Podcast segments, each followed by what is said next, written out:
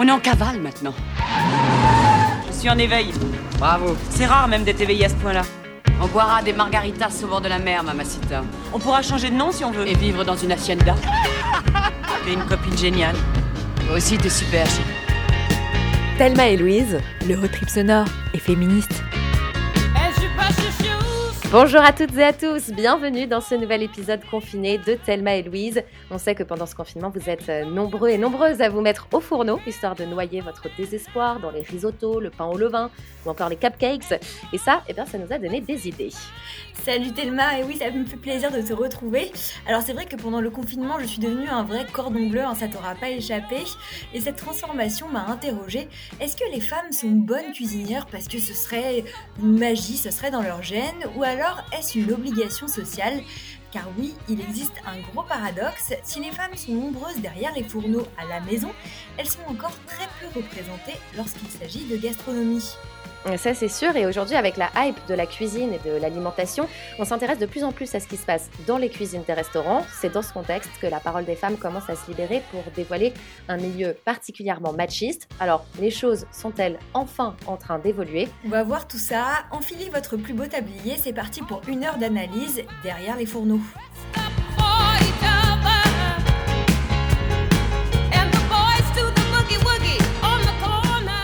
Alors pour décrypter euh, cette question, ce soir, on est en compagnie de deux invités. Nora Boisuni, journaliste, autrice, vous avez euh, publié Féminisme F-A-I-M, quand le sexisme passe à table. C'était en 2017 aux éditions Nourriture Fu, un livre qui décrypte l'impact du sexisme dans l'alimentation et la restauration. Bonsoir. Bonsoir. Et on est aussi avec Yelnin Chea. Vous avez travaillé dans plusieurs restaurants renommés, vous avez été formée dans l'école de Thierry Marx, vous avez 34 ans et vous officiez maintenant en tant que chroniqueuse culinaire sur France 3. Bonsoir. Salut, salut Bienvenue à toutes les deux. Alors, euh, une première question euh, pour vous, Nora. Dans le livre, euh, vous remontez loin dans le passé pour comprendre pourquoi les femmes sont associées, voire assignées à la tâche de nourrir les autres depuis si longtemps. Expliquez-nous un petit peu d'où vient cette tradition séculaire de la femme au fourneau. Alors, je sais pas si c'est une tradition séculaire, je dirais plutôt que c'est un stéréotype sexiste, c'est une tradition sexiste, c'est-à-dire que la femme euh, a été associée euh, en premier lieu à la maternité, donc la personne qui donne la vie et qui la maintient en nourrissant euh, littéralement avec son corps, avec son sein, avec son lait, l'enfant. et puis, il y a eu une assignation à résidence des femmes au titre que la femme, justement, devait être une espèce de matrice littérale, donc représenter la maison, le, le foyer et donc devait y rester. Donc on a des femmes qui, euh, dans euh, de nombreux pays, ont, été interdites de travailler dehors, n'ont pas pu avoir un métier euh, sans que leur mari les autorise. Par exemple, en France, les femmes, on a, on a attendu les années 60 avant que les femmes mariées puissent signer un contrat de travail sans que leur mari n'ait à donner leur accord. Donc ça continue aujourd'hui. La femme, les femmes sont euh, celles qui préparent les repas euh, en large majorité. On est quasiment à 80% en France aujourd'hui et dans beaucoup de pays c'est le même cas. En Belgique par exemple c'est la même chose. Euh, et puis bah on sait très bien que les femmes passent plus de temps que les hommes à ces tâches alimentaires. Il Faut pas oublier que quand on prépare un repas, on y a pensé avant. Donc il y a cette charge mentale aussi qui existe de, savoir ce qu'on va bouffer le lundi jusqu'au dimanche. Et puis il y a aussi la liste des courses. Hein. Il faut aller les faire les courses. Et puis après on prépare les repas. Puis une fois que c'est prêt, bah, il faut penser au reste, hein, il faut les mettre dans des tupperware, et puis après il faut se dire qu'est-ce qu'il faut manger demain, qu'est-ce qui se perd mercredi, qu'est-ce que, comment j'accommode 20. C'est pas juste, c'est pas juste préparer un repas. Et ça, je pense qu'on oublie mmh beaucoup. C'est une tâche très particulière. C'est pas le cas, par exemple, avec le jardinage. On a quand même beaucoup moins de charge mentale de jardinage, et puis c'est mmh. un hobby qu'autre chose. La cuisine est essentielle et à essentialiser les femmes. C'est-à-dire qu'on s'est dit, voilà, il y a les femmes d'un côté qui font ça, la popote, et puis il y a les hommes de l'autre côté qui vont travailler dehors pour gagner leur pain, mais gagner de l'argent, quoi. Et à quand ça, date, euh, cette, euh, cette division euh, des tâches? Vous, vous remontez presque jusqu'à la, préhistoire dans votre livre. Bah, disons que la division sexuelle du travail, comme beaucoup d'anthropologues ont, appelé ça, ça remonterait au, au, début du patriarcat. Finalement, ce serait le néolithique, il y a plus de 10 000 ans, où, a priori, le patriarcat serait né avec la domestication des animaux et la sédentarité, donc avec l'invention de l'agriculture bon, bah, le vrai premier foyer existe, sédentaire en fait. Donc après, c'est des théories, personne n'était là pour, pour pouvoir dire oui, c'est vrai, je l'ai vu, ça mm. remonte à.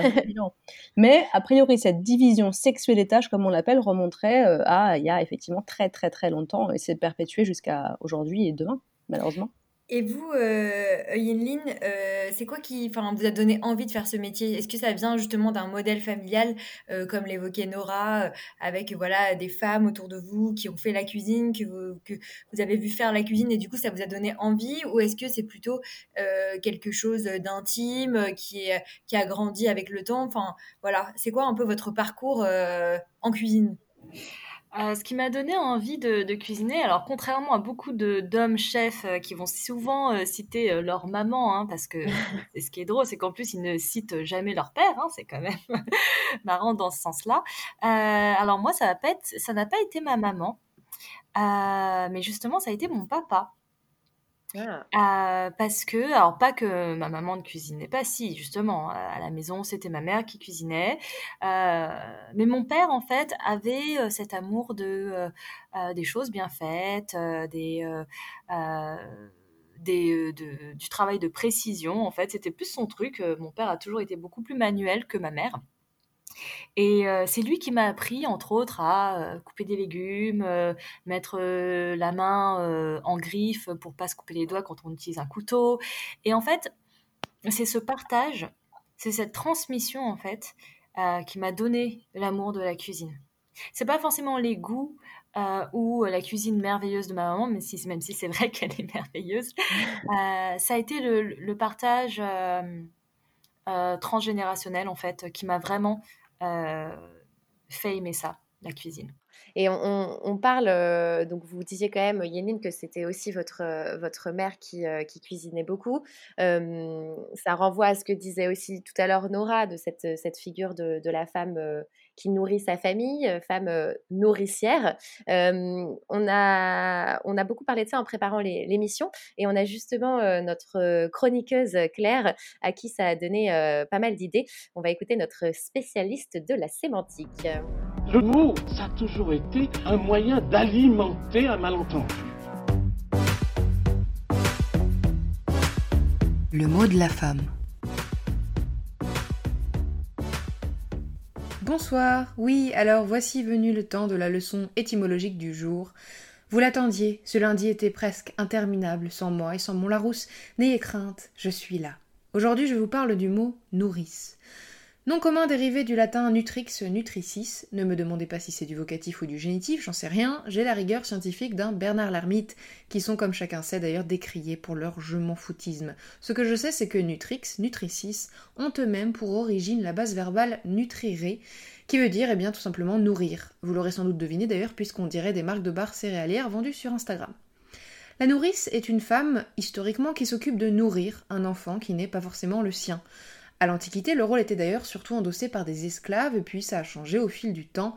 Il y a eu des nourrices célèbres, comme celle de Romulus et Rémus, les frères fondateurs de Rome par exemple, elle c'était une louve, ou bien Dame Longuette de la Giraudière, elle c'était pas une louve, qui s'occupa du petit Louis XIV au XVIIe siècle. Moi-même, au XXe siècle, du coup, j'ai eu une nourrice. Elle portait d'ailleurs le même nom que ma mère, c'était assez perturbant, mais bon, elle était sympa. Et puis surtout, elle me faisait toujours le même plat, du jambon blanc haché en petits morceaux avec de la purée mousseline. L'important, c'est que je me souviens de ce que je mangeais avec ma nourrice. Je me souviens aussi de son horrible puzzle géant sous verre accroché dans le couloir, mais bon, ça c'est autre chose. Et je me souviens que ce qu'elle me cuisinait, bah, c'était rassurant, accueillant et réconfortant. C'est assez drôle d'ailleurs, puisque ce duo très huppé jambon purée est un de mes seuls souvenirs d'enfance avant mes 6 ans. C'est comme ça. Et peu importe qu'elles aient été de la marque Monique Rano, ces saveurs, bah, c'était mes saveurs. Et je ne suis pas la seule. Par exemple, dans mon émission préférée The Great British Bake Off, on voit que quand les candidats présentent une recette héritée de leur mère, ou de leur grand-mère d'ailleurs, ce sont jamais les pères, eh ben ils sont hyper fiers, ils ont la sensation de présenter plus qu'un savoir-faire au jury. Ils montrent en fait une tradition familiale, un héritage, une identité. Mais paradoxalement, ces recettes célébrées sont souvent transformées, servies dans des verrines par exemple plutôt qu'une cocotte, ou avec une tuile de biscuit à la truffe plutôt que de la ciboulette. Bref, les plats sont remasterisés pour passer dans le domaine de la cuisine avec un grand C. En gros, il y a un peu l'idée que les plats de nos nourrices, qu'elles aient été nos mamans ou nos nounous, c'est sympa, mais bon, c'était pas de la cuisine. Ça rejoint la distinction, souvent vaseuse, je trouve d'ailleurs, entre l'art et l'artisanat, décidé par des gens, souvent des hommes, qui choisissent qui est quoi et qui estiment par exemple qu'une brodeuse est une artisane et un couturier un artiste. Bref, vous connaissez la chanson. Certaines voix, par contre, s'opposent à cette vision qui ne donne pas les lauriers euh, que la nourricière mérite. J'en citerai une ce soir, une de ces voix, afin de donner un ton un peu engagé à ma chronique. Permettez-moi donc d'évoquer une pièce éminemment politique, le film Ratatouille. Vous connaissez le pitch. Anton Ego est un méchant critique culinaire rachitique qui crache dans toutes les soupes qu'on ose lui servir. Il n'aime pas la cuisine, non, il l'adore. A priori, servir à Ego autre chose que le nec plus ultra de la bouffe, eh ben c'est non. Eh bien, que décide de lui présenter Rémi le petit rat cuistot Une ratatouille. Colette commande d'ailleurs, c'est pas un peu rustique? Et oui, la ratatouille, ben, ça évoque la nourriture de chez maman, les grandes tables d'été avec les cousins dans le Gers. Ça n'évoque pas vraiment le Ritz, ni le Michelin, ni rien de ce qu'on se figure être la grande cuisine. Mais voilà, dans le film, quand Antonego prend la première bouchée de sa ratatouille, flashback. On le voit enfant blessé au genou après une chute en vélo. Il est réconforté par sa mère qui lui a fait, eh ben, une ratatouille. Bim, le retour du jambon Monique Ranou. Le plat rustique aura finalement triomphé là où toutes les émulsions de bisque aux œufs d'ortolan auront échoué. Elle nourrit le cœur d'Antonego. Et il a écrit par la suite la meilleure critique de sa carrière. Cette scène révèle à mon sens la distinction parfois prétentieuse entre l'art et l'artisanat, souvent polarisé autour du genre, et c'est bien là le problème. Ma nourrice me donnait envie de manger, elle associait la nourriture au bonheur, et Rémi, le petit rat, eh bien il a tout fait pareil. Consacrer son temps à nourrir autrui, c'est le même geste pour la nourrice et les cuisinières de haut vol. Elles incorporent, elles, un savoir-faire, une poésie, une curiosité et une rigueur dans un élan créatif qui est bien plus sophistiqué, bien plus grand, mais fait de même nourrir le cœur. Et qu'est-ce que l'art sinon ça? Merci beaucoup Claire wow. pour ce, ouais, cette, euh, belle, euh, ce beau décryptage de ce mot nourrice qui, euh, effectivement, ne se dit qu'au féminin. Hein. Il n'y a pas d'équivalent masculin de la nourrice, si je ne m'abuse. Oui, bah oui, non, je réfléchis à l'équivalent masculin de, du mot nourrice, mais c'est vrai que je pense que ça n'existe pas. Nora, je sais pas si toi, ça. C'est marrant, ma, ma, mère est nourrice, ma mère est assistante mhm. maternelle, donc nourrice, donc c'est rigolo parce que je pensais à elle pendant toute cette chronique. Elle qui, elle qui garde des enfants depuis 30, euh, euh, bientôt 33 ans, qui euh, nourrit sa famille en plus de nourrir les enfants des autres, et, mais qui ne fait pas toujours le même plat, hein, évidemment, heureusement. Euh, non, non, il n'y a pas de. Bah non, nourrice, parce qu'évidemment, un homme, euh, en tout cas un homme cisgenre, ne peut pas nourrir, ne, peut pas avoir de, donner le sein. Donc, euh, évidemment, la nourrice est celle qui donne le sein à l'origine. Donc, en fait, c'est la détermination biologique de base, la fonction biologique de, base de, la poitrine des femmes qui les a déterminées, assignées à ce rôle nourricier forever. Bah déjà, c'est même, avant ça, c'est ce que je disais, c'est qu'on essentialise le rôle des femmes et, on résume les femmes à la maternité, euh, parce que ça commence avant. Quand, euh, quand une femme euh, est enceinte, elle nourrit déjà, via son corps, en fait, son bébé. Donc ça commence même avant que l'enfant soit né. Et on l'a dit, euh, ce, mythe euh, de, la, de la femme nourricière, il a perduré au fil des siècles. Euh, dans les années 70, on a même pensé qu'en fait la modernité pouvait aider les femmes à être plus efficaces en cuisine. On se rappelle toutes de Moulinex libère la femme, voilà. je pense que ça dit quelque chose à tout le monde. Nora, dans votre livre, vous écrivez qu'aujourd'hui, le temps moyen consacré à la cuisine chez les personnes en couple, avec ou sans enfants, est de 50 minutes à 1 heure par jour jour à peu près pour les femmes et contre 15 à 18 minutes pour les hommes. Donc cette différence, elle est juste énorme, hein, clairement. Euh, est-ce que euh, les choses, elles sont, elles sont, quand même un peu en train d'évoluer ou est-ce qu'on reste quand même sur des euh, différences comme ça qui sont juste énormes et dont on comprend pas trop d'ailleurs enfin pourquoi aujourd'hui, dans une société où on parle beaucoup d'égalité, bah, ça continue à être aussi mal réparti? Alors, on va le dire clairement, non, ça ne change pas. Euh, c'est-à-dire que les hommes, les femmes passent un tout petit peu moins de temps en cuisine, euh, mais les hommes n'en passent pas plus. Donc on se dit, mais c'est quand même étrange, euh, qu'est-ce qui se passe? Parce que qu'est-ce qui fait à bouffer? Bah, Qu'est-ce qui fait à bouffer? C'est le micro-ondes qui fait à bouffer, en fait. Mmh. C'est toutes les aides des femmes qui ont les moyens, hein, entendons-nous bien, ont les moyens de se payer une, une, machine à laver, parce qu'il y a aussi le temps de vaisselle hein, qu'on compte, euh, qui ont moyen d'avoir euh, plusieurs plaques euh, vitrocéramiques, d'avoir plusieurs ustensiles, d'avoir un micro-ondes, etc., d'avoir un four. Donc les femmes passent un peu moins de temps, mais les hommes pas plus. C'est un petit problème quand même. Là, on voit déjà que les hommes ne s'investissent absolument pas là-dedans. Les chiffres de l'INSEE pour la France ne montrent pas, en tout cas, que ça, que ça évolue rapidement. Je ne sais plus quel est le, quelle est la projection euh, de l'INSEE pour euh, l'égalité salariale entre femmes et hommes en France, mais c'est un truc, je sais même plus, c'est genre 2030, 2050 ou 2100. Bah, je crois que pour, euh, pour l'équité en cuisine, ça, va être du même ressort en fait, ça avance tellement lentement. Alors pourquoi est-ce que les hommes passent pas plus de temps en cuisine? Bah Parce que quel est l'intérêt pour eux de le faire si les femmes le font déjà? En vrai, la question elle est là. C'est-à-dire que à un moment donné, quand on est en couple hétérosexuel, parce qu'on a les chiffres pour les couples hétérosexuels, si votre mec il fait pas à manger et que vous ne faites pas à manger, comment vous mangez? Bon, lui il va dire ça me dérange pas, je vais manger des, des yaourts avec des céréales. Bon, et ben vous vous avez faim, vous voulez manger un truc Mais d'où elle vient justement ça, c'est Bah, intéressant. D'où elle vient cette différence de conception euh, euh, Pourquoi euh, les hommes ont, ont l'air, je ne veux pas non plus généraliser, mais ont l'air d'avoir un rapport, on va dire, plus pragmatique peut-être au fait de se nourrir, et les femmes. euh, Alors c'est pas pragmatique, c'est pas pragmatique, c'est que euh, les, les hommes se reposent sur les femmes pour tout gérer depuis qu'ils sont Mm. enfants en fait. Donc quand un homme se met en couple avec une femme, eh ben on revoit. Enfin je veux dire, moi on me dit oui mais tous les hommes sont pas comme ça. Bah mais regardez les chiffres en fait, les stats elles mentent pas. Euh, les hommes ne font pas à manger, c'est les femmes qui font ça. Les hommes vont beaucoup moins chez le médecin spontanément que chez les femmes. Les femmes prennent des rendez-vous chez les médecins pour leurs mecs.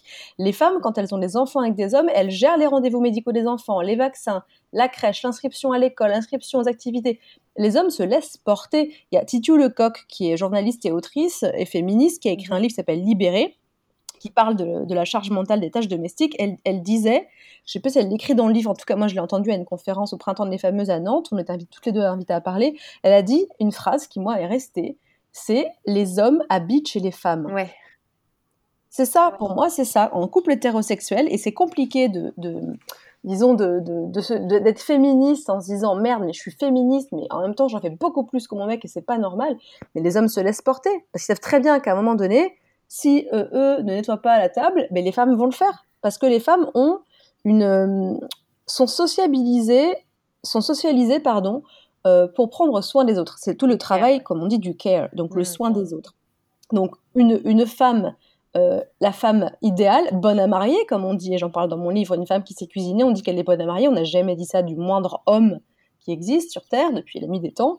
Les femmes sont poussées à euh, être des femmes au foyer parfaites, donc euh, tout doit être clean, la bouffe doit être saine, euh, on- personne ne doit être malade, sinon c'est de leur faute.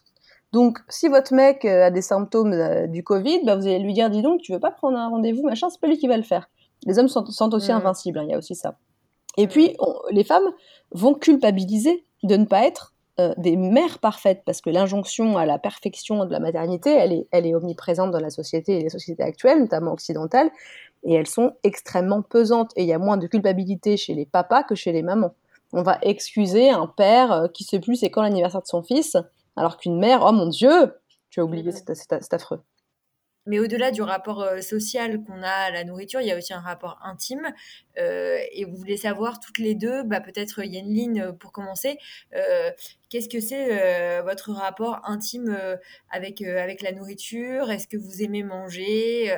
Voilà, comment ça s'est passé un peu au fil de la vie, tout ça? Comment un peu ces, ces liens avec la nourriture se sont tissés? Euh, alors moi, je suis une très très bonne mangeuse. Enfin, je pense que, enfin, qui n'aime pas manger, hein, sincèrement. j'adore manger et euh, tellement que j'en ai fait mon métier, c'est sûr. Mais c'est vrai que ça, hum, euh, ça n'a pas été tout de suite une évidence en fait, parce que euh, c'est vrai que ma mère est une très bonne cuisinière et puis toute toute notre enfance en fait, ça a été très facile. Euh, quand je mangeais dehors, c'était jamais aussi bon qu'à la maison. Bon, c'est comme ça pour beaucoup de personnes. Après, je, pense que ma mère, sincèrement, a vraiment un don. Je pense qu'elle a, elle a vraiment euh, euh, une façon de, cuisiner, d'harmoniser les goûts et les textures qui, est vraiment exceptionnelle pour quelqu'un qui, n'a pas fait d'école ou n'a pas eu de formation, parce que ma mère a été orpheline, donc elle n'a pas eu en fait la chance d'avoir eu une transmission familiale à ce niveau-là. Donc elle a appris un peu toute seule. Euh, donc je pense qu'elle est vraiment très très douée. Euh, donc en fait la question de la nourriture c'est pas vraiment posée parce qu'au contraire c'était très facile. Par contre euh, j'ai été très vite attirée par par la nourriture qui venait pas de chez moi, même si c'était très bon. J'ai beaucoup aimé la la nourriture de la cantine. Euh, que beaucoup de ah, personnes n'aimaient pas. Oui, je sais, je pense que c'est très rare. Après, euh, sincèrement, vraiment, ce qu'on faisait dans mon école primaire, c'était vraiment très bon. Hein. Je, je, euh, je pense pas que c'était bâclé. je me souviens des, des compotes de pêche qui étaient délicieuses, des, des veloutés de euh, de courges qu'on avait souvent en entrée, on avait de la brandade de morue, euh, euh, c'était hyper bon, elle était bien gratinée, j'allais tout le temps chercher d'ailleurs les bords qui étaient un petit peu plus gratinés que les autres, alors que personne n'en voulait parce que c'était de, de la purée de poisson, hein. donc en général les gens en rafalaient pas du tout, on avait de la langue de bœuf, enfin, c'était vraiment très très bon. Je précise que j'étais dans une école primaire du 93 ans. D'accord. C'était pas forcément dans, dans, dans, dans enfin, dans un endroit qui était huppé ou, quoi. Mais je, euh, j'ai eu cette chance-là et ça, ça a été euh, quelque chose qui a été euh, marquant pour moi. C'est ce que c'est comme ça que moi j'ai, je suis d'origine asiatique, donc en fait j'ai, connu la nourriture française par là, par la cantine. Et donc tu dirais que ça t'a ouvert un peu tes goûts et, et, et, que ça a fait un peu ta peut-être ton ta culture euh, culinaire, ça a élargi un peu ta culture culinaire? Oui, absolument. Ça, ça m'a permis de comprendre qu'on pouvait manger la même chose, mais cuisiner différemment parce qu'il y avait beaucoup de choses, ne serait-ce que les haricots verts, ma mère ne les faisait jamais comme ça, on les faisait pas, euh, non, on les faisait, ma mère, elle, ma mère, les faisait très croquants parce qu'elle aime beaucoup les légumes croquants, alors qu'ils étaient plutôt euh, fondants en fait à la cantine. Moi, je les préférais fondants, quoi. Euh, il y avait plein de, de, ce genre de petites subtilités. Et en, grandissant, comme ma mère faisait beaucoup de cuisine salée, parce que c'est vrai dans la culture asiatique, on fait pas beaucoup de cuisine sucrée, mais je me suis orientée beaucoup plus vers la pâtisserie. En fait, j'ai commencé à faire des gâteaux très très jeunes. Euh, et c'est plutôt bien parce qu'on passe par toutes les étapes, hein, les gâteaux ratés, les gâteaux brûlés, les gâteaux euh, non cuits. Euh, bon, je les ai un petit peu tous faits, on va dire cela, pendant ma jeunesse. Et, c'est comme ça, en fait, que moi, je me suis fait mes armes en côté cuisine, en fait. C'était en passant par la pâtisserie d'abord, par le sucré. Parce que ma mère ne savait pas faire ça. Et on a noté en préparant l'émission justement parce que là tu parles de ton rapport euh, voilà à la cuisine et au fait de manger. Et euh, en même temps on a noté un paradoxe assez grand euh, chez les femmes c'est que souvent bah elles, elles, cuisinent en fait mais elle, elle, mange pas. Enfin, ça arrive. Enfin, moi, je, ça m'est même déjà arrivé euh, de faire à manger pour beaucoup de personnes. Et une fois que j'avais fait à manger, j'avais plus faim en fait, et j'avais plus envie de manger. Et comme si c'était juste le fait de faire à manger aux autres qui nourrissait finalement. Et ça, on aimerait bien, vous, bah voilà, Nora peut-être ou Yenline vous entendre. Je sais pas, Yenline, voilà, si t'as quelque chose à dire, et puis Nora aussi, parce que je crois que c'est un sujet qui t'a intéressé. Donc euh, voilà. Mais ma mère, c'était typiquement ça, hein, euh, et ça reste encore le cas. Elle va nous faire euh, euh, à dîner, et puis elle va grignoter en même temps, puis elle va nous servir à table. On va lui dire, mais viens maman, viens manger avec nous. Mais en fait, pas du tout. Elle ne va pas manger avec nous. Elle va s'asseoir un peu, elle va nous regarder, puis elle va retourner dans sa cuisine, en fait. C'est très particulier. Je pense que j'ai compris avec le temps que c'était sa manière de nous dire qu'elle nous aime. Et même encore aujourd'hui, euh, je la vois pas souvent, mais euh, quand je la vois, ça a toujours un rapport avec la nourriture. Elle va toujours m'apporter quelque chose, ou bien on va venir la voir à un moment où elle va dire mais reste dîner, reste déjeuner. C'est sa manière de nous témoigner son affection pour nous. Nora, vous en parlez un petit peu de, ça dans votre livre, de, de, ce lien très affectif euh, qu'on peut avoir avec la nourriture. Et euh, vous dites que pour plein de raisons, euh, les femmes, justement, ont un, rapport très émotionnel, très affectif à la, nourriture. Bah, c'est exactement ce que, ce que disait Yin Lin juste avant. Il y a des femmes qui, c'est la manière qu'elles ont de montrer qu'elles qu'elles aiment leur, leur famille ou leur mari ou leur femme ou, n'importe qui d'autre, un invité, une invitée. après, il y, a différentes choses il y a une phrase qui dit, alors je suis en train de travailler là-dessus euh, pour mon deuxième livre d'ailleurs, euh, sur euh, le rapport à la nourriture des hommes et des femmes. Et il y, y, a une phrase, on, dit que les femmes mangent leurs émotions. Et c'est souvent ce qu'on voit. Moi, je m'intéresse en ce moment à la représentation de la nourriture dans les publicités, par exemple, où on voit que les femmes, donc je sais pas, tout le monde, on est la génération qui a vu le film Bridget Jones, Oui.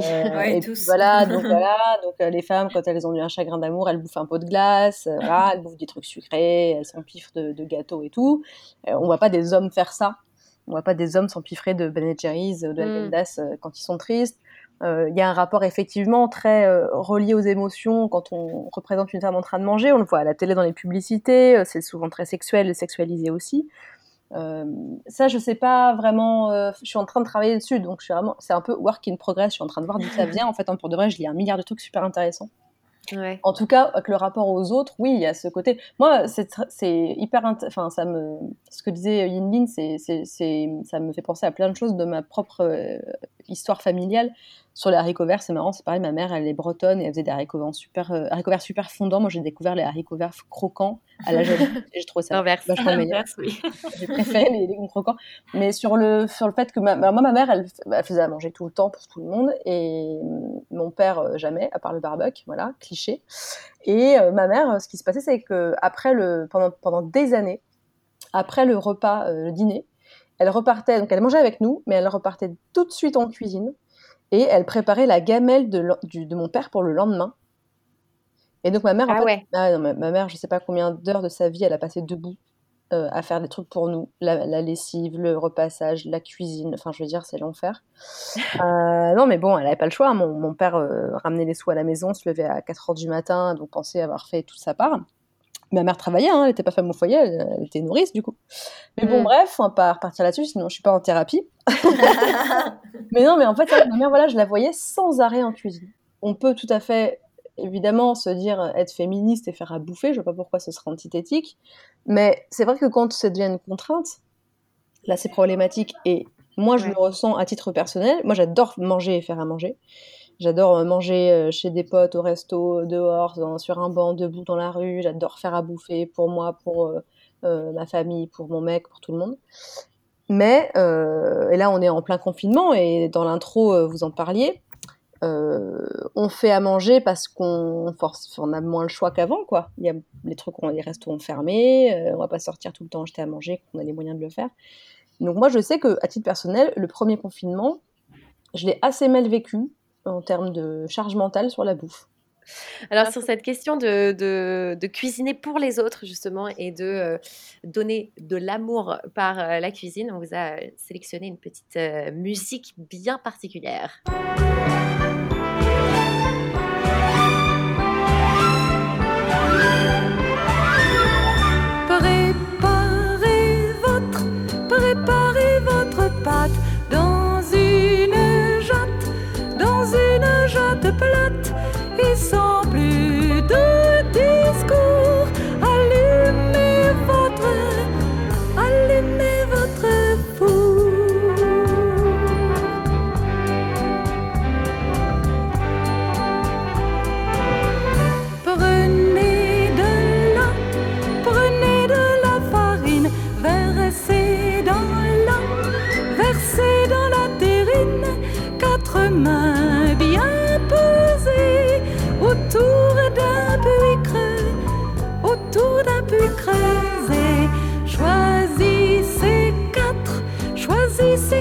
Frais, qu'ils soient du mat, qu'ils soient du matin frais, car à plus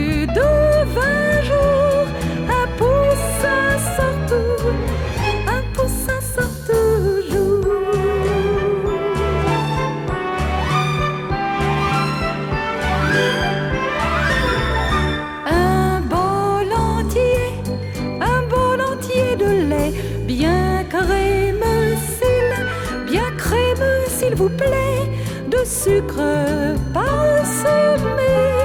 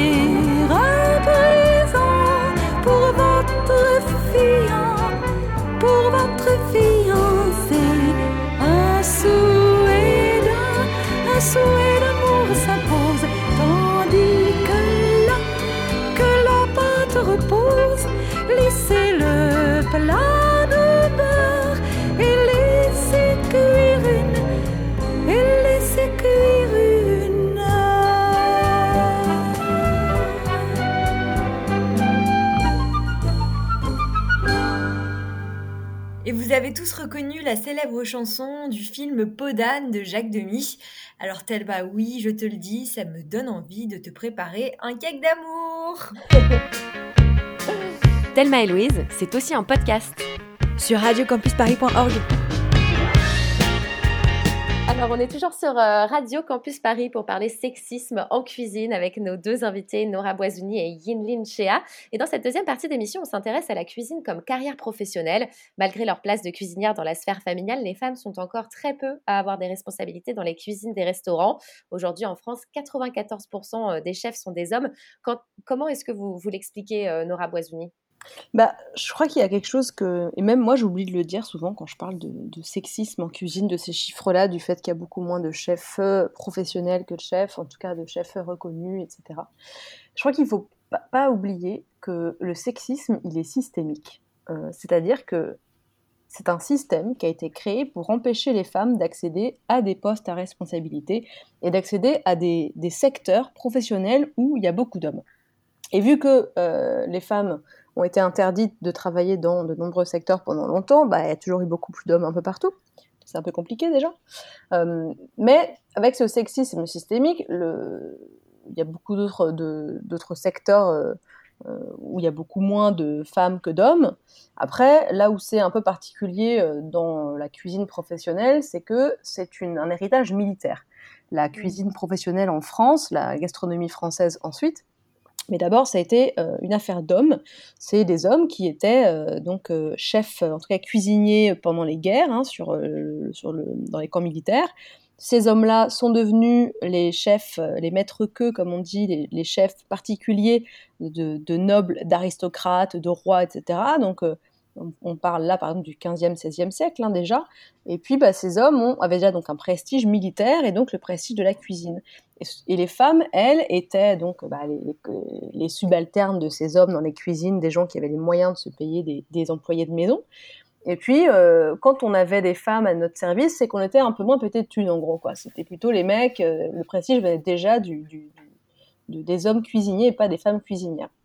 Donc ça a quand même commencé euh, de cette manière-là. Et puis, il y a eu des, corporations de cuisiniers qui ont carrément interdit aux femmes de se former en cuisine. Donc les hommes se sont accaparés les techniques, les savoir-faire, laissant aux femmes évidemment une cuisine peut-être moins technique, euh, comme on dit tout à l'heure, euh, moins prestigieuse forcément, à ne pas pouvoir voyager pour découvrir des nouveaux mets, ne pas pouvoir aller au restaurant. Il faut rappeler aussi que les restaurants euh, ont été dans plusieurs pays euh, longtemps interdits aux femmes seules, parce que c'était donc des Mhm. femmes de mauvaise vie qui allaient au restaurant. Et il y a eu aussi des, des- des menus qui étaient genrés. Euh, les femmes ne mangeaient pas la même chose que les hommes. Donc il y a aussi ça euh, qui est important. La curiosité ne pouvait pas être assouvie euh, chez une femme seule qui n'avait pas le droit d'aller au restaurant. D'ailleurs, il y a des, des récits assez drôles d'Américains qui viennent euh, en France. Euh, je crois que c'est au début du 19e siècle, je crois, je crois que c'est ça. Euh, et qui voient que les femmes en France ont, ont, elles, euh, le droit de, manger seules. Et ils sont hallucinés, quoi. Ils sont là, genre, Oh, qu'est-ce que c'est que ces mœurs complètement dissolues, des femmes qui mangent seules, où va le monde? Et voilà. Et, après, voilà, les premiers gastronomes, les premiers critiques gastronomiques étaient des hommes, évidemment. Voilà, ça accaparait la technique, le savoir, la vérité. Et ces hommes-là ne se sont pas fait prier pour, euh, pour dévaloriser la cuisine féminine. J'en parle dans mon bouquin à plusieurs reprises. Donc des hommes qui disent euh, il y a cuisine et cuisine. En gros, il y a la popote à la maison et il y a la cuisine des grands chefs. Donc forcément, hein, les femmes directes euh, n'auraient pas les capacités pour faire une cuisine élaborée. Et c'est et c'est drôle parce qu'aujourd'hui, quand des, des machos vous balancent une phrase du genre « Mais hé, retourne en cuisine, toi !» Mais aujourd'hui, c'est marrant parce que euh, depuis les années 80, avec la starisation euh, des chefs, aujourd'hui, c'est plutôt une bonne chose en fait, d'être. Mmh On se dit bah oui, je, bah, je veux bien, très bien. Bah, D'ailleurs, je vais, je vais choper une étoile et puis on reparle après quoi. Et justement, vous en parlez euh, dans le livre, vous décrivez une situation qui est assez, euh, assez choquante et qui est même assez aberrante aujourd'hui quand on la regarde depuis, euh, depuis de, no- nos années 2020. Euh, en 77, Paul Bocuse qui affirmait à la télévision que les femmes sont certainement de bonnes cuisinières pour une cuisine de tradition, quoi, disons, mais nullement inventives et surtout ce ne sont pas de bonnes cheftaines. Euh, Est-ce que euh, ce cliché, le fait que les femmes sont pas assez autoritaires pour euh, mener une brigade, pour diriger une cuisine, est-ce que ce cliché, il existe encore? Euh, Yenline, est-ce que tu, l'as expérimenté, euh, toi, en tant que... que, quand tu faisais la cuisine dans des, dans des restaurants, enfin, t'étais pas forcément chef, mais est-ce que tu as expérimenté cette idée que oui, tu pourrais pas gravir les échelons parce que tu étais une femme? Alors, moi, j'ai eu la chance de commencer la cuisine quand même assez tardivement. hein. On va dire que c'est une chance euh, dans ce sens-là, hein, parce que moi, c'est ma reconversion. hein. J'ai intégré la cuisine euh, à partir de, de 30 ans, donc ça fait 4 ans que, j'y suis. Donc, euh, je suis quand même arrivée dans un milieu assez moderne, on va dire. Donc, j'ai j'ai pas vraiment ressenti ça, mais par contre, on m'avait prévenu on m'avait prévenu, ah mais tu vas avoir euh, des remarques sexistes, euh, etc., etc. Et c'est vrai, j'en ai eu. J'en ai eu, euh, je pense, à, tous les, dans toutes mes expériences. Ça a été d'abord, avant de commencer ma reconversion, j'ai quand même essayé de, de, de m'inscrire au CAP candidat libre, juste pour voir à quoi ça, ça ressemblait, parce que, bon, j'ai fait des études universitaires avant, et je sais très bien que pour préparer un examen, il vaut mieux l'avoir déjà vécu une fois. Comme ça, on sait comment ça fonctionne, on sait sur quoi on est noté. Donc, euh, je m'étais dit, je vais, aller voir en candidat libre juste pour voir comment ça se passe. Comme ça, je saurai mieux qu'est-ce que je dois préparer. Et euh, durant cet examen-là, donc j'étais euh, examinée par plusieurs chefs et j'ai eu droit à toutes sortes de choses. Hein, comme bah, c'est un peu tard pour se, pour se mettre à la cuisine. Vous devriez peut-être plutôt cuisiner, continue, continuer à cuisiner à la maison. J'ai aussi eu droit à des, euh, à des remarques euh, racistes. Euh, le riz en cuisine, ça ne se fait pas comme ça. Vous allez peut-être nous faire des sushis. Euh, J'avais aussi eu droit à bon bah faudra peut-être avant de commencer la cuisine de vous muscler un petit peu parce que là euh, euh, c'est pas euh, c'est pas moi qui vais vous porter la, la marmite de 45 kilos. Ah ouais. Je pense que que oui, je, je, enfin, je suis assez d'accord sur le fait qu'il y a tout un système qui est mis en place pour décourager les femmes à aller en cuisine. Parce que c'est vrai que les femmes, elles ont un savoir et une créativité, je pense, malgré ce que pourrait dire Monsieur Bocuse, paix à son âme, euh, que, euh, euh, qui, qui fait peur en fait, qui fait peur aux hommes, clairement. Mm. Et c'est pour ça que ils font de leur mieux pour ne pas nous faire rentrer en cuisine. Mais au jour d'aujourd'hui, quand même, c'est légèrement différent. Euh, mais il n'en reste vrai qu'il y a beaucoup, beaucoup moins de femmes en cuisine. Et à des postes haut placés, bien sûr, euh, Ouais. ça reste toujours très, très problématique, ça c'est clair. On a un témoignage à vous faire écouter à ce sujet. Euh, c'est une, une jeune femme euh, qui s'appelle Mélissa, qui a 29 ans. Ça fait 6 ans qu'elle bosse en restauration. Elle est euh, premier chef de partie et elle évoque justement la, la difficulté parfois de se retrouver en position de, de responsabilité et d'avoir à, à donner des ordres à des hommes. Je vous laisse écouter. Dans mon évolution, j'ai jamais senti de blocage. Euh, On n'a pas hésité à me donner des postes à haute responsabilité, à des moments où j'avais pas forcément euh, une grande expérience. Du coup, on m'a fait confiance. Mais c'est vrai que parfois, euh, on sent chez certains hommes des difficultés à, à écouter et à appliquer les ordres d'une femme. En tout cas, c'est ce que j'ai pu ressentir. Est-ce que, euh, Yémine, euh, toi, tu as déjà fait ce constat autour de toi et avec tes collègues femmes, euh, est-ce que tu penses que c'est un peu ça la, la raison du plafond de verre, c'est-à-dire cette difficulté à, à donner un ordre à un homme? Est-ce que tu as déjà juste eu du mal euh, simplement à donner un ordre? Le, le fait qu'il faille se, se battre euh, deux fois plus quoi, pour, pour être entendu, pour être respecté.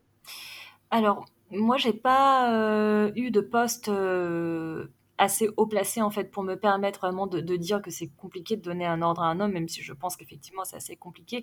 Mais j'ai quand même remarqué qu'en cuisine, euh, beaucoup de femmes en fait ont tendance à euh, comme revêtir un comportement euh, qui est très semblable en fait au comportement des, hommes en cuisine, c'est-à-dire à parler très fort, à vouloir surexprimer comme, comme, comme une violence ou une agressivité euh, pour coller en fait à cette manière de communiquer qui est très agressive en fait en cuisine. On a l'impression que c'est obligatoire, qu'il faut que tu parles comme ça, parce que si tu parles pas comme ça, c'est pas possible en fait. Personne ne t'écoutera. Et du coup, c'est vrai que pour le coup, j'ai rencontré des femmes en cuisine qui avaient tendance à exagérer un peu ce trait de caractère. Comme si, euh, si tu étais une femme, si tu parlais normalement, bah ça marcherait pas quoi, on t'écouterait pas. Elle, mime en fait un peu le comportement masculin. Toi, Nora aussi, ça te, ça te parle ce genre de comportement? Enfin, le fait d'imiter un petit peu la puissance dominatrice, etc. C'est exactement ça. Pourquoi? Parce que de toute façon, comme je le disais, le sexisme, il est systémique. Et le racisme, les discriminations le sont également. Moi, je suis... Enfin, je suis désolée, euh, Yin Lin, que vous ayez eu à subir ce genre de remarques. Franchement, ça me fend le cœur à chaque fois que j'entends ce genre de choses, la, remarque raciste sur le riz, là, mais je, je- non mais c'est juste, on se dit, mais euh, en quelle année on est, c'est pas possible, quoi. Donc, Ah oui, je- je- effectivement, pas trop compris. Euh, bon, il, est un petit peu, un, un peu vieillot dans son genre, euh, et puis clairement, il m'a dit à la fin que c'était pas la peine que j'essaye, bien sûr.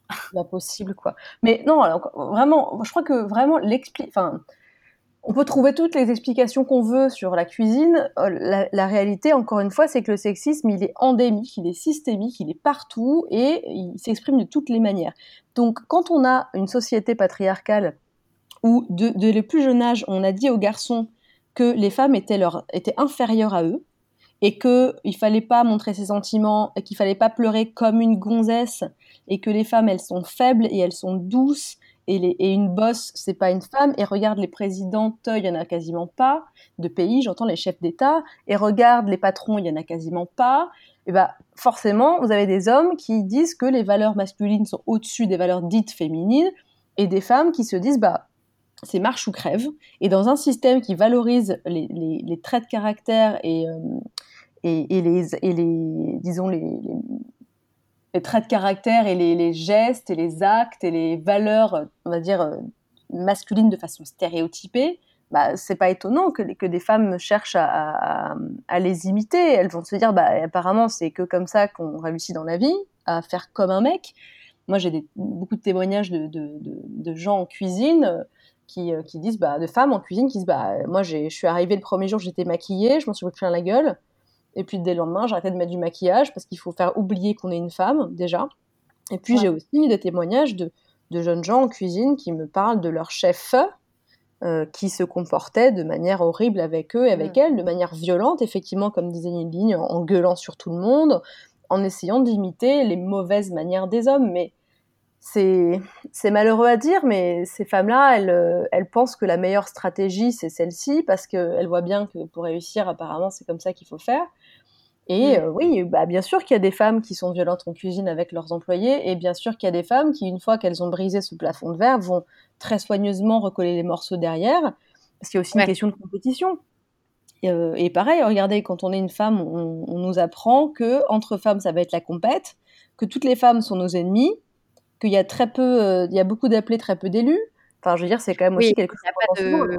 Il n'y a pas nécessairement de bienveillance ou de, ou de, de sororité, en tout cas, entre voilà, les on, femmes. Euh, on nous apprend dès le début. Elles sont très minoritaires et, et, où elles pourraient tirer profit, en fait, d'une entraide, bah, on, quoi. Oui, exactement. De toute façon, c'est le secret du patriarcat, c'est diviser les femmes pour mieux régner sur elles. Donc, c'est mmh. diviser en, en tout terme les mamans, les putains, les pauvres, les riches, les belles, les moches, les grosses, les minces. Enfin, c'est catastrophique pour que on ne puisse pas être ensemble, ne, ne, être, être vraiment euh, dans une solidarité euh, réelle qui peut nous aider, évidemment. Là, le problème, c'est que euh, on est chacune pour nos gueules et qu'il y a, il y a aussi, on en a parlé au moment où Sheryl Sandberg, à l'époque, qui, était la PDG de Yahoo, a écrit un bouquin qui s'appelle Lean In, où elle dit aux femmes, il faut s'affirmer, etc. Et qui affirmait un, un, féminisme qui mime celui des hommes, c'est-à-dire un féminisme aussi capitaliste. Et, mm. et dans un système, euh, quand on parle de sexisme systémique, euh, on parle d'économie de, de, aussi, de pouvoir et d'influence, et ça, c'est mm. important de le rappeler. Et il faut que toutes les femmes euh, se disent que qu'elles sont toutes, quoi qu'elles pensent, quoi qu'elles aient vécu, qu'elles sont toutes opprimées et dominées par un système. Bah, justement, au, au sujet de, de- de ce système euh, de domination, on voulait aussi évoquer euh, la question du, du harcèlement et des agressions euh, sexistes et sexuelles dans le milieu de la restauration. Il y a une enquête du magazine du Monde qui est sortie le 13 novembre et qui euh, compile une série de, de témoignages de jeunes chefs qui dénoncent euh, ces comportements sexistes, voire violents. Il y a eu aussi récemment l'affaire euh, Taku Sekin, hein, ce chef qui s'est suicidé après avoir été euh, soupçonné de, viol et d'agression sexuelle. Et, vous, Nora, de votre côté, vous avez lancé, il me semble, une grande enquête avec le compte Instagram Je dis non, chef, pour recueillir des témoignages de, femmes qui travaillent dans la restauration. Est-ce que vous pensez qu'on est à, l'aube d'un MeToo de, de la restauration? Est-ce que la parole est en train de se libérer? Alors, je, euh, fin mars, on a lancé avec Camille Moncarnel, donc la créatrice du compte Instagram Jeudi Non Chef, qui est une ancienne de Ferrandi et une ancienne cuisinière. Sur son compte qui existe depuis un an, elle, euh, elle relaie des témoignages euh, qu'elle reçoit de victimes ou témoins de violences dans le milieu de la restauration. Et on a lancé un grand questionnaire qui est en, en ligne, hein, accessible actuellement. Il faut aller voir sur le compte Instagram Jeudi Non Chef euh, qui n'est pas du tout qu'à destination des femmes. Attention, c'est à destination de tout le monde. C'est que vous ayez été victime ou témoin de violences en cuisine, et violences quelles qu'elles soient, ça peut être des conditions de travail euh, euh, euh, indicibles, ça peut être des, heures sup non payées, comme ça peut être des viols, des agressions, des insultes, des violences, etc. Donc c'est ouvert à tout le monde. Vous pouvez nous laisser votre mail pour être contacté dans, une, dans le cadre d'une enquête journalistique Mhm. puisque je suis journaliste. Euh, et moi, j'ai enquêté aussi bah, sur euh, les accusations à l'encontre de Taku Sekine. J'ai enquêté euh, pour Mediapart. Euh, Il y a eu un dossier dans l'IB, il y a eu un, un article dans Le Monde. En fait, ce qui... Je, je- je- je tourne en boucle là-dessus, pardon, mais en fait, ce qui est un peu, plé- qui est un peu pléonastique ou pléonasmique, je sais pas comment on dit, mais quand on parle de, de MeToo, euh, c'est con, hein, mais il faut rappeler que ça veut juste dire moi aussi. Donc, c'est des femmes qui ont dit moi aussi j'ai vécu ça. Et on s'est rendu compte, rien qu'avec ce hashtag sur Twitter, par exemple, que c'est des femmes qui ont vécu des violences sexistes et sexuelles partout. Dans le monde, tous les âges, les milieux sociaux, les secteurs, les. Voilà. Euh, quand on parle du coup de MeToo du cinéma, de MeToo de l'édition, de MeToo de la, de la restauration, c'est presque un pléonasme.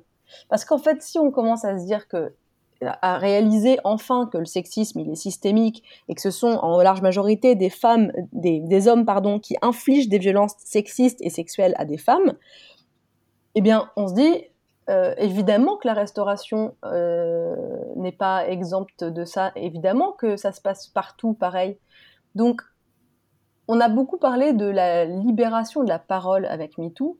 Moi je pense que, et j'invente pas l'eau chaude, hein, mais qu'il y a surtout eu une, une, une écoute davantage qu'avant Ouais. et que enfin tous ces gens qui ont parlé parce que moi on me dit aujourd'hui mais euh, les gens ils parlent pas il y a une omerta alors oui il y a une omerta dans la cuisine pour plusieurs raisons c'est-à-dire que c'est un milieu particulier parce que les chefs sont starisés depuis les années 80 et aujourd'hui la, la- la- la gastronomie c'est euh, le rayonnement de la France et le PIB et le tourisme et c'est des, des luttes d'influence géopolitique Donc la France pourrait être euh, particulièrement concernée par, euh, par ce. bah par bien ce sûr, problème, parce que selon euh, c'est nous qui avons inventé la gastronomie, euh, euh, on a le guide Michelin, euh, on a les chefs étoilés, on en a beaucoup, ils ils s'exportent dans le monde entier, euh, euh, soi-disant on fait la meilleure bouffe du monde, on est soi-disant le pays des lumières, donc la France on le voit bien avec, euh, et on l'a vu avec d'autres affaires comme euh, l'affaire DSK, euh, nous on est au-dessus de tout soupçon. Hein. Alors nous non non, il faut pas toucher. Alors nous en France on a la galanterie, hein, on drague les meufs en leur mettant des mains au cul, mais bon on est français, donc il faut pas toucher à ça, c'est la tradition. Voilà, à la galanterie à la française. L'autrice Valérie Ray-Robert a écrit un livre génial qui s'appelle Culture du viol à la française, qui Mm. explique bien la particularité de la France dans ces histoires-là, ces affaires, euh, ces affaires euh, d'agression sexuelle et de viol notamment, et de violences sexistes et sexuelles qui touchent les femmes.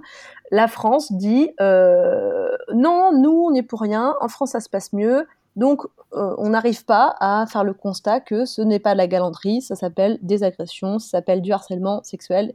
Voilà, donc on a ce problème-là d'une part. D'autre part, on est un pays qui a inventé la gastronomie, donc on s'estime meilleur que tout le monde. Donc nous, on fait, euh, on regarde pas dans le miroir. Hein, c'est aux autres, euh, c'est tout le monde qui merde sauf nous. Et puis, eh ben, il y a aussi des conflits d'intérêts. Il y a des chefs qui sont proches des politiques, il y a des chefs qui sont proches des journalistes. Donc moi, on parle d'omerta. Bien sûr qu'il y a une omerta parce que c'est un micro-milieu et qu'on sait très bien que si, euh, même sans parler de violence sexuelle, si vous prenez juste les heures sup non rémunérées, mais tout le monde fait 80 heures dans la restauration, c'est quand même pas possible. C'est un des seuls milieux où les gens bossent 80-90 par semaine en signant des contrats de 35 ou 39 heures. Mmh. Ces gens-là n'ont pas payé, hein, ouais, exactement. Il n'y a jamais de, de- personne ne paye ses heures sup.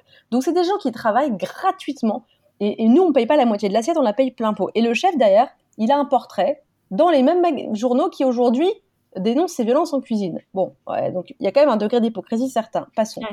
Donc on a des gens qui, qui juste pour finir, des gens qui ne sont pas payés et qui, moi, me disent aujourd'hui, parce que j'ai beaucoup d'interviews de ces gens-là, me disent si jamais je vais porter plainte au prud'homme, d'une part, j'ai pas le temps. Deuxièmement, j'ai pas les ressources, je ne sais pas comment faire. Troisièmement, si je le fais, ça va se savoir. Et ça va savoir, et après, je vais être connu comme le mec procédurier, comme la meuf chieuse. Et donc, ce qui va se passer, c'est un micro-milieu, tout le monde se parle, et ça marche en clan, notamment à Paris. Et donc, vous allez plus avoir de boulot. Personne va vous prendre. On va dire, mais elle, tu lui fais faire une heure de plus, elle va aller au prud'homme.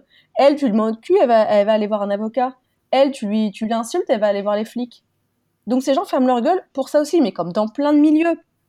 Mais quand tu vois que des magazines mettent 30 ans à sortir des papiers où on s'intéresse enfin non pas à celui qui a l'étoile, mais à toute la brigade qui fait que ce mec a une étoile et qui fait quatre émissions télé et qui sort 20 livres par an, bah l'omerta elle est plus là. On s'intéresse enfin aux gens qui font la bouffe. Oui, donc ça change quand même là. Et justement, Mm. oui, s'intéresser aux gens qui font la bouffe, euh, c'est un peu le aussi voilà l'idée de ce qui est en train de, de, de changer peut-être en ce moment avec euh, ces premiers témoignages, ces premières enquêtes, aussi avec les, euh, les réseaux sociaux qui mettent en lumière peut-être euh, plus de personnes, enfin d'une manière peut-être un peu plus démocratique en même temps. Euh, et euh, ce qu'on a, ce qu'on a, ce dont on a un petit peu parlé dans l'émission aussi, euh, c'est le fait qu'il y a voilà les femmes chefs sont souvent beaucoup moins connues, beaucoup moins euh, Médiatisées. médiatisées que, que les hommes. Et justement, aujourd'hui, notre chroniqueuse euh, Lina a décidé de nous dresser euh, le portrait euh, de la femme badass du jour, euh, la femme chef badass du jour. On l'écoute.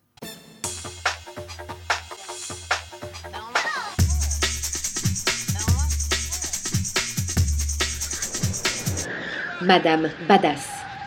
Hello à tous. Euh, oui, en effet, je vais dresser le portrait d'une femme et quelle femme, quel chef. Mère emblématique de la cuisine lyonnaise, elle est la première femme à obtenir deux fois trois étoiles au prestigieux guide Michelin.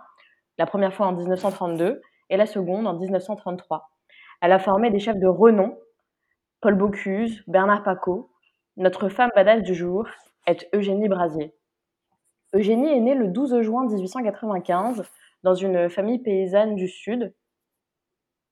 De Bourg-en-Bresse à la Tranclière, elle passe son enfance dans la pauvreté. Elle dira J'allais à l'école par hasard, seulement l'hiver, et lorsqu'il n'y avait pas de travail à la maison. Dira Eugénie. À 10 ans, la jeune Eugénie perd sa femme, sa mère, excusez-moi, je suis un peu. À 10 ans, la jeune Eugénie perd sa mère et est placée dans une ferme par l'assistance publique. Elle est chargée de garder le bétail et leur donne à manger. C'est là qu'elle découvre les rudiments de la cuisine bressane. À 19 ans, elle a la bonne idée de tomber enceinte sans se marier et son père fou de rage la fout à la porte de la maison familiale. Le 16 octobre 1914, Gaston Brasier voit le jour. Mais sa mère décide de le placer en nourrice et de se rendre à Lyon pour travailler. Le génie de 20 ans est recruté comme nourrice. Étonnant hein, comme euh, travail euh, nourrice par ailleurs. Dans une famille bourgeoise lyonnaise. Et elle est rapidement promue cuisinière le jour où la référente euh, tombe malade. C'est dans la cuisine de la famille Milla qu'Eugénie découvre sa vocation. La famille Milla la soutient dans son projet de devenir cuisinière et elle se lance dans cette carrière. Elle fait ses armes dans des restaurants très réputés euh, de la ville de Lyon, euh, la mère Fillou, puis la brasserie de Lyon. Et après avoir prouvé son savoir-faire et étendu sa réputation à travers euh, de nombreux restaurants renommés, elle décide de créer son premier restaurant en 1921. La mère Brasier s'installe au 12 rue Royale, dans le premier arrondissement de Lyon. Son restaurant devient rapidement une des tables les plus en vogue de la ville. En 1928, elle prend un peu de recul sur le rythme effréné de la ville et se trouve une chambre à elle dans un chalet sans gaz ni électricité au col de l'Aluère. dans le sud-ouest de Lyon. Son repos sera de courte durée car des clients rencontrés au chalet la convaincront d'ouvrir un restaurant. Une annexe de la mer Brasier sur le col de la Luère voit le jour en 1929.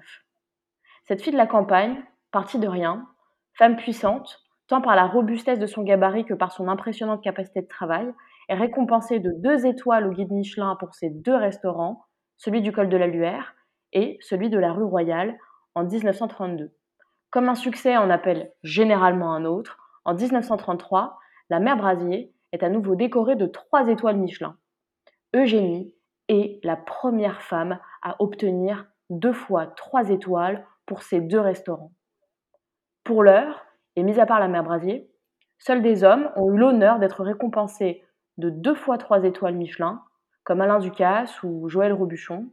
Étrange, quand on sait que la restauration est l'un des milieux les plus féministes qu'il soit. Merci Lina pour ce euh, joli euh, portrait. Euh, Yinlin, Eugénie Brasier, vous la connaissez? Est-ce qu'elle fait partie des figures qui vous ont inspiré ou est-ce qu'il y en a d'autres dont vous aimeriez parler? Alors oui, Eugénie Brasier, oui, la mère Brasier, c'est vrai qu'on la... Enfin, moi, je la connais, mais c'est vrai que je me demande, est-ce qu'il y a beaucoup de cuisiniers hommes qui la connaissent en fait? Parce que c'est elle qui est à l'origine de tout ça. Elle a quand même formé Paul Bocuse, par exemple, qui est une grande, une grande référence. Mais on va souvent citer Paul Bocuse, mais la mère Brasier, on va vite l'oublier. Alors je me demande si c'est parce que je suis une femme du coup que je, m'y intéresse et bon, mmh. ça c'est une question. Oui, peut-être. Hein. exemple. Il euh, n'y a, pas beaucoup de femmes en fait qui font effectivement euh, briller les étoiles de la cuisine et je trouve ça euh, vraiment très dommage. J'ai eu la chance de, de voir un film qui s'appelait À la recherche des femmes chefs où on a illustré le travail d'Anne-Sophie Pic qui est la seule femme euh, triplement étoilée de, France, hein, sachant qu'il y en a cinq sur la planète, c'est quand même vraiment pas beaucoup. Euh, et c'est vrai que leur travail est absolument impressionnant. Mais encore une fois, ça s'inscrit dans un système et euh, même si j'admire leur travail, je pense que euh, personnellement, en fait, je, je, je, n'irai, je serais pas intéressée à aller chercher euh, la course aux étoiles parce que je trouve que ça aussi c'est pas mal un, c'est pas mal un système qui a été très, très construit par, des hommes avec toutes sortes de, codes. Qui valorisent toujours un travail qui est très très masculin, hein, parce que c'est vrai, hein, les horaires de travail sont vraiment très difficile, les conditions de travail sont difficiles. Lorsqu'on veut allier ça avec une vie de famille, une vie personnelle, ça reste quand même assez compliqué, comme si effectivement tout était mis en place pour qu'on n'y arrive pas. Et Nora, est-ce que vous avez, euh, parce que là on, arrive bientôt à la fin de l'émission, aussi une femme chef, euh, peut-être qui a quand même marqué un peu euh, vos enquêtes à découvrir et qui pourrait donner envie aux, aux gens qui nous écoutent d'aller chercher des choses, d'aller lire des livres, voilà. Eh ben, euh, moi, c'est une Française bretonne qui s'appelle Dominique Crène, qui est à San Francisco et qui est la première femme euh, aux États-Unis qui a eu trois étoiles au guide Michelin pour, euh, Michelin, pardon, pour son resto l'atelier Crène. C'est une femme qui est lesbienne, qui est avec une, qui est fiancée avec une actrice américaine qui s'appelle Maria Bello et, et qui est une meuf, comment dire, badass, il n'y a même plus de mots pour dire badass. En tout cas, elle est ah. au-delà de badass. Euh, elle a été, euh, en fait, elle est, elle, c'est une, une, giga grande gueule. On a besoin de femmes comme elle. Euh, sur son compte Instagram, elle, elle prend à partie les, les jurés, les jurés 100% masculins ou quasiment 100% masculins quand il s'agit de décerner un prix. elle prend à partie les, les, les, chefs qui ont des sorties sexistes. Euh, elle laisse rien passer. Euh, elle devait venir en France parce qu'elle a écrit un bouquin.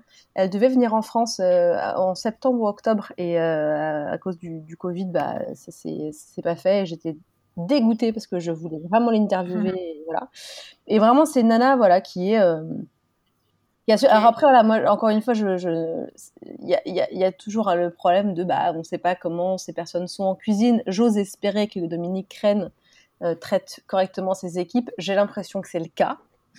Euh, ce qui n'est pas le cas pour toutes les femmes euh, qui sont en cuisine, ce qui n'est pas le cas pour toutes les chefs. C'est pas parce qu'on est une femme, comme vous disiez tout à l'heure, qu'on traite forcément ses équipes Mm. correctement. Euh, on a beaucoup de désillusions quand on apprend certaines choses à propos des, des chefs en France, par exemple. Euh, en tout cas, voilà, Dominique Crène, moi je rêve d'aller dans son resto. Eh ben, c'est noté Dominique Crène en Bretagne. En plus, On on, va aller la Bretagne, checker. elle m'a élevée, donc, elle, est, euh, bretonne- elle pas en Bretagne, hein, elle, est en- elle est bretonne, mais elle est à San Francisco malheureusement. Ouais, mais bon, c'est vrai que c'est un petit peu plus loin. Mais bon, c'est oui, voilà. San Francisco, c'est pas mal pour le road trip aussi. hein. Dès qu'on peut, dès que le Covid est fini, on prend la voiture et ça y est, euh, on, on file. Bon, en tout cas, voilà, cette émission est terminée. euh, C'était passionnant. On aurait aimé en parler passé très vite, ouais. vous, euh, voilà, ça passe très vite, mais euh, c'est vrai que c'était hyper intéressant et. voilà, on aimerait en faire une deuxième. euh, voilà, ce thème de la cuisine euh, est vraiment, enfin, il y a vraiment beaucoup de choses à dire. Euh, et on vous remercie vraiment d'avoir été là euh, ce soir euh, avec. Merci beaucoup. On rappelle votre euh, bouquin, Nora Boisoni, c'est Féminisme, F-A-I-M, quand le sexisme euh, passe à table aux éditions Nourriture Fu. Ça peut être un chouette cadeau de Noël. Puis merci euh, aussi à vous, euh, Yenlin Chea. On peut vous retrouver sur les réseaux sociaux et, et puis sur France 3 dans l'émission Les témoins d'outre-mer. Et puis merci aux chroniqueuses Claire et Lina euh, qu'on embrasse fort. Et puis on, on vous embrasse toutes et tous. On vous embrasse toutes et tous. Ouais. Bisous, à la prochaine. Ciao, ciao.